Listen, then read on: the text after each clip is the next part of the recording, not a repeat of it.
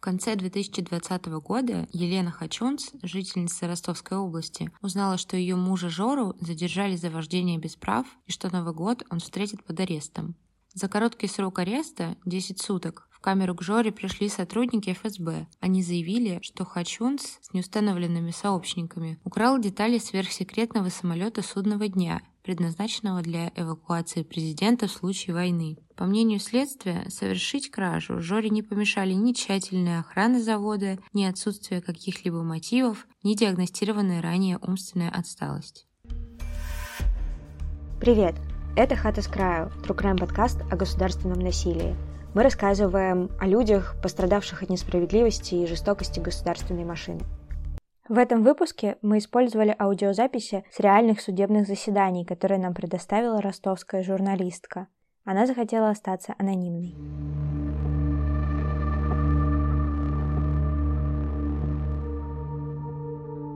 В начале декабря один из сотрудников Таганрогского авиационного научно-технического комплекса имени Береева проверял стоящий в аэропорту Таганрог-Южный самолет Ил-80, также известный как самолет судного дня. Судно прибыло на аэродром для проведения плановых работ. Мужчина обнаружил, что люк самолета взломан, а на судне не хватает некоторых деталей. Он позвонил в полицию.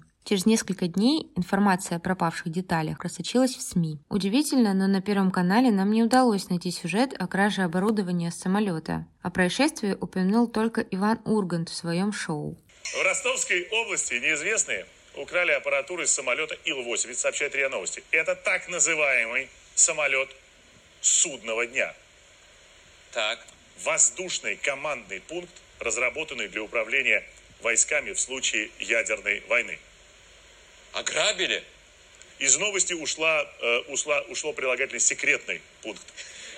Это и хорошая, и плохая новость, потому что, с одной стороны, плохая украли оборудование, хорошая, потому что, оказывается, самолеты судного дня существуют. Информация о похищении оборудования дошла до Кремля. Пресс-секретарь президента Дмитрий Песков сказал журналистам, что дело находится на контроле и будет тщательно расследовано. Он говорил, Разумеется, будут сделаны выводы. Конечно, такое ЧП. Конечно, будет расследование и будут приняты меры с тем, чтобы это не повторялось. В этот же день полиция возбудила уголовное дело.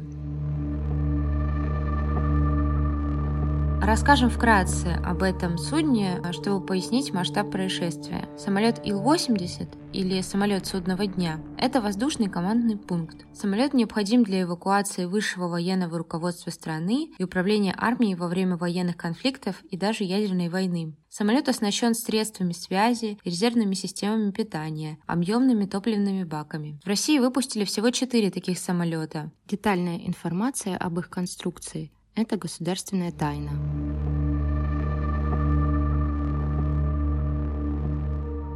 Позже эксперты подтвердили, что из самолета пропали 39 радиостанционных блоков и еще 5 плат из 5 таких же демонтированных блоков. Военный обозреватель Михаил Ходоренок написал статью, который заявил, что кража деталей создала прецедент утечки секретных и совершенно секретных сведений. С борта воздушного пункта управления в кризисных ситуациях Президент России, верховный главнокомандующий, отдает важнейшие указания по руководству страной и вооруженными силами. И у преступников, совершивших кражу на аэродроме Таганрог-Южный, гипотетически может появиться возможность узнать, как это происходит технически. И хорошо, если эти воры – банальные металлисты. В ином случае могут появиться утечки важнейшей информации об особенностях передачи с борта указаний особой важности. При этом эксперты на федеральных каналах уточняли, что в случае краж деталей из таких самолетов вся техника перенастраивается. То есть если шпионы похищают оборудование, то для них оно более не представляет практической ценности. Также Ходоренок предположил, что в преступлении могли участвовать и сотрудники ТНТК имени Бериева.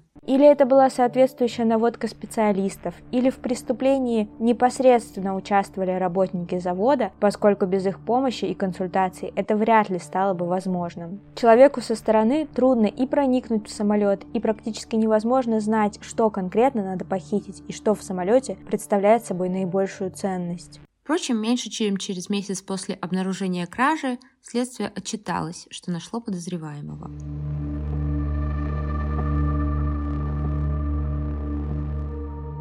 26 декабря 35-летний житель Таганрога Жора Хачунс поехал в магазин за водой. Он сел за руль без прав. Их отобрали за пьяную езду. Мужчина надеялся, что по дороге в магазин не встретит сотрудников ДПС. Он ошибся. Позже он позвонил жене и сообщил, что суд назначил ему 10 суток ареста за езду без прав. Через день к Жоре в изолятор пришли сотрудники ФСБ и заявили, что он стал обвиняемым по делу о краже деталей самолета судного дня. Жена Жоры Елена Хачунс так вспоминала этот день. После разговора со следователями ему дали мне позвонить. Он был шокирован и напуган. Самолет, кража с самолета. Мы не могли понять, о чем речь. У нас маленькая дочь, поэтому по телевизору все время мультики, за новостями не следим. Казалось это чем-то абсурдным. Какой самолет? Он их видел только в небе. Сразу после ареста за вождение без прав Хачунсу предъявили обвинение в краже в особо крупном размере, совершенной группой лиц, и поместили в следственный изолятор. Он пробудет там более полутора лет до самого приговора, в том числе более полугода в одиночной камере. Жора Хачунс родился в поселке Дарьевка, в пригороде Таганрога. Семья жила бедно. Елена и Жора поженились в 2014 году. Они воспитывали четверых детей. Младшему ребенку на момент возбуждения дела было всего 8 месяцев. Мать Жоры Шушик недоумевала, почему ее сына обвиняют в краже деталей сверхсекретного самолета. Где была охрана? Если это самолет, секретный самолет, это для нас сказка. Он в жизни не видел самолет. Не то, что сидел, не видел. Он неграмотный, 9 классов закончил, и все, еле-еле закончил. Мужчина с 2003 года наблюдался у психиатра с диагнозом умственная отсталость без нарушения поведения. В 2009 году Хачунса приговорили году и трем месяцам колонии поселения за смертельную аварию. Через несколько лет у него отобрали права за оставление места ДТП, но Жора продолжал ездить на своей Нексии, не сдав документы. В 2017 году его осудили за грабеж. По версии обвинения, Хачунс требовал у потерпевшего деньги, а после отказа ударил его и достал из его кармана 2000 рублей. К 2020 году Жора вышел из колонии после того, как отбыл срок за вождение в пьяном виде.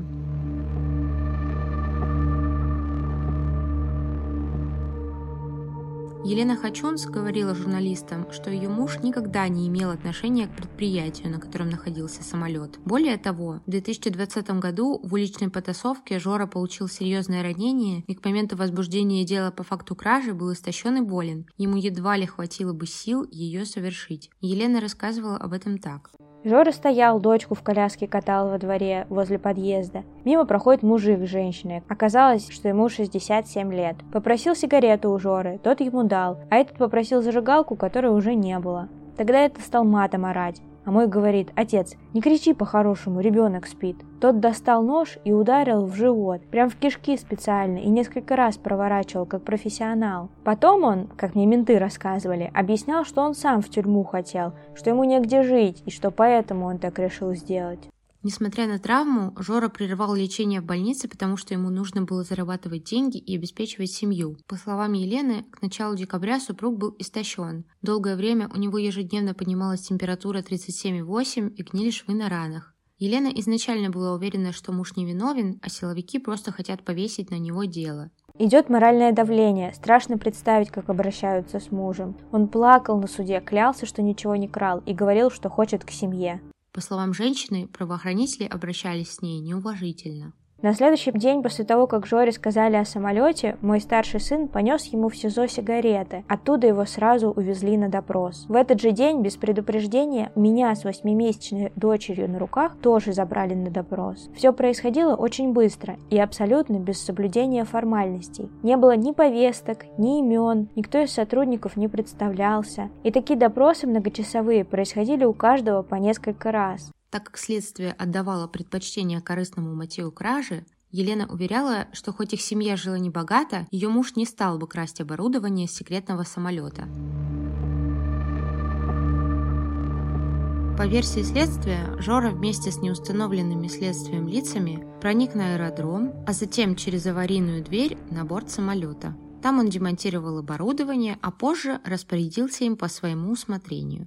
Сумму ущерба следователи оценили в 2,7 миллионов рублей. Как писала «Медиазона», вынужденная говориться, Минюст считает издание иноагентом, следователь выяснил, что еще в апреле 2019 года у оборудования истек срок службы. По словам одного из сотрудников предприятия Владислава Шульги, завод тщательно охранялся. Там все серьезно. Забор невысокий, но весь в проволоке. Сигнал там тоже есть. Не знаю, по какому принципу он работает, но срабатывает он даже на собак. Когда я прохожу, я периодически слышу рацию охранников. Они часто выезжают на ложные срабатывания. Собака забежала, куропатка или кто еще. То есть сигнализация чувствительная. Вдоль забора разъезжает охрана на Нивах. Это уже не простая охрана, а занимающая являющийся именно аэродромом. То есть даже если у вас есть пропуск на сам завод, но нет пропуска на аэродром, это карточки такие с магнитной лентой, то внутрь вы не пройдете. Тем удивительнее кажется версия о том, что Жора Хачунс, не имевший никакого отношения к заводу, якобы смог проникнуть на аэродром, пробраться на борт самолета и украсть оборудование – Силовики провели обыски у Хачунца. В его доме так и не нашли украденные детали. Кроме того, следователи не смогли установить сообщников, с которыми Жора якобы совершил кражу. Защитница Хачунца Ольга Бояркина возмущалась. Что это за неустановленный круг лиц? Неясно. Мне, насколько известно, в городе больше никого не подозревают и не обвиняют. Как вообще тогда эта формулировка там оказалась? Мне кажется, потому что следователи понимают, что одному это сделать невозможно, а значит, это сделал неустановленный круг лиц. То есть чистое умозаключение, без доказательств. Жора как минимум пять раз проходил полиграф. Также на детекторе лжи проверяли его жену Елену и их старшего сына. Его результаты следствие в итоге так и не обнародовало. Адвокатка Хачунца Ольга Бояркина, которая не присутствовала на исследовании, возмущалась.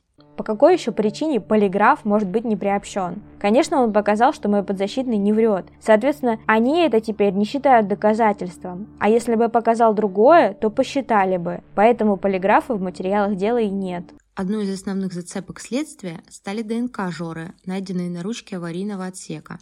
На ранних этапах следствия у правоохранителей была еще одна улика – отпечаток подошвы на борту. Позже Бояркина рассказала журналистам, что след принадлежит не ее подзащитному.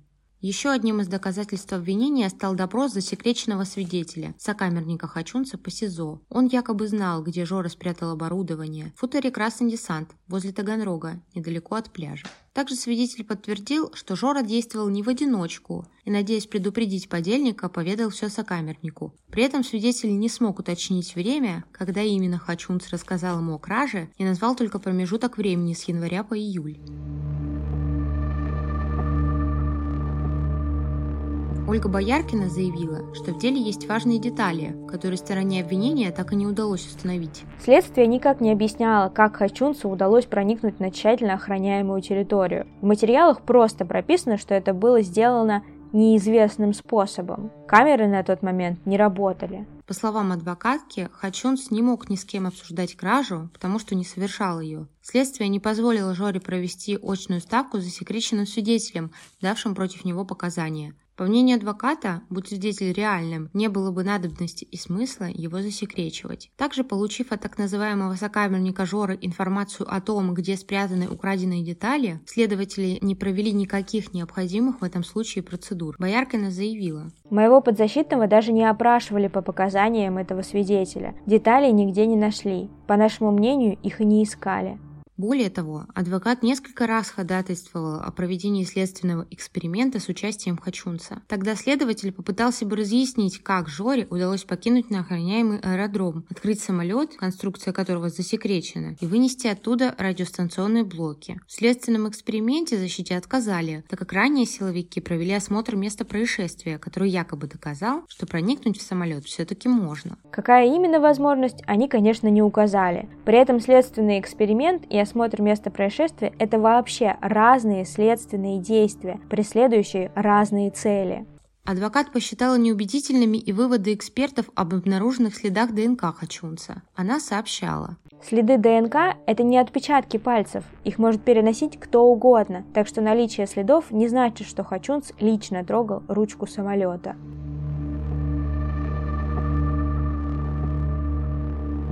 Дело о краже передали в суд в конце 2021 года. Судебное следствие длилось более полугода. Жора не признавал вину. Нет, верю в правосудие, верю. Он мимо, близко даже не проходил мимо этого завода. Ребенок растет без отца. Ну, это ужас. Этот год, это вообще год ада. В прениях прокурор запросил для Хачонца 4,5 года колонии строгого режима, а также возмещение ущерба Министерству обороны. В итоге Таганрогский городской суд приговорил Жору Хачунца к четырем годам строгого режима. Кроме того, мужчина должен выплатить министерству 2 миллиона 700 тысяч рублей. Суд приговорил признать Хачунца Жору Сережевича виновным в совершении преступления, предусмотренного пунктом Б части 4 статьи 158 УК РФ и назначить ему наказание в виде 4 лет лишения свободы, освобождения наказания в исправительной колонии строгого режима. Меру пресечения Хачунца Жору Сережевичу оставить без изменений в виде содержания под стражей. Адвокат Жоры Хачунца Ольга Бояркина обжаловала приговор. Будем настаивать на полном оправдании. Следствие и обвинение не доказали виновность моего подзащитного. Будем настаивать на тех же доказательствах невиновности, что предъявляли ранее. К концу процесса семья Жоры и его жена были абсолютно измотаны. Просто душу вытрепали, уже просто нету сил. Вся душа уже наизнанку, что у меня, что у мужа. После оглашения приговора в июле 2022 года Елена Хачунц говорила, «На кого надеяться? Кто восстановит справедливость? Кто будет отвечать? Надеяться, что перед Богом все ответят? Так гореть им всем в аду. Я желаю им этого. За все мои слезы, за все страдания, что мы терпели. Сил просто нет. У меня сердце больное, мне операцию нужно делать, а ребенка не с кем оставить. И они это знают. И что делать? Руки опускать?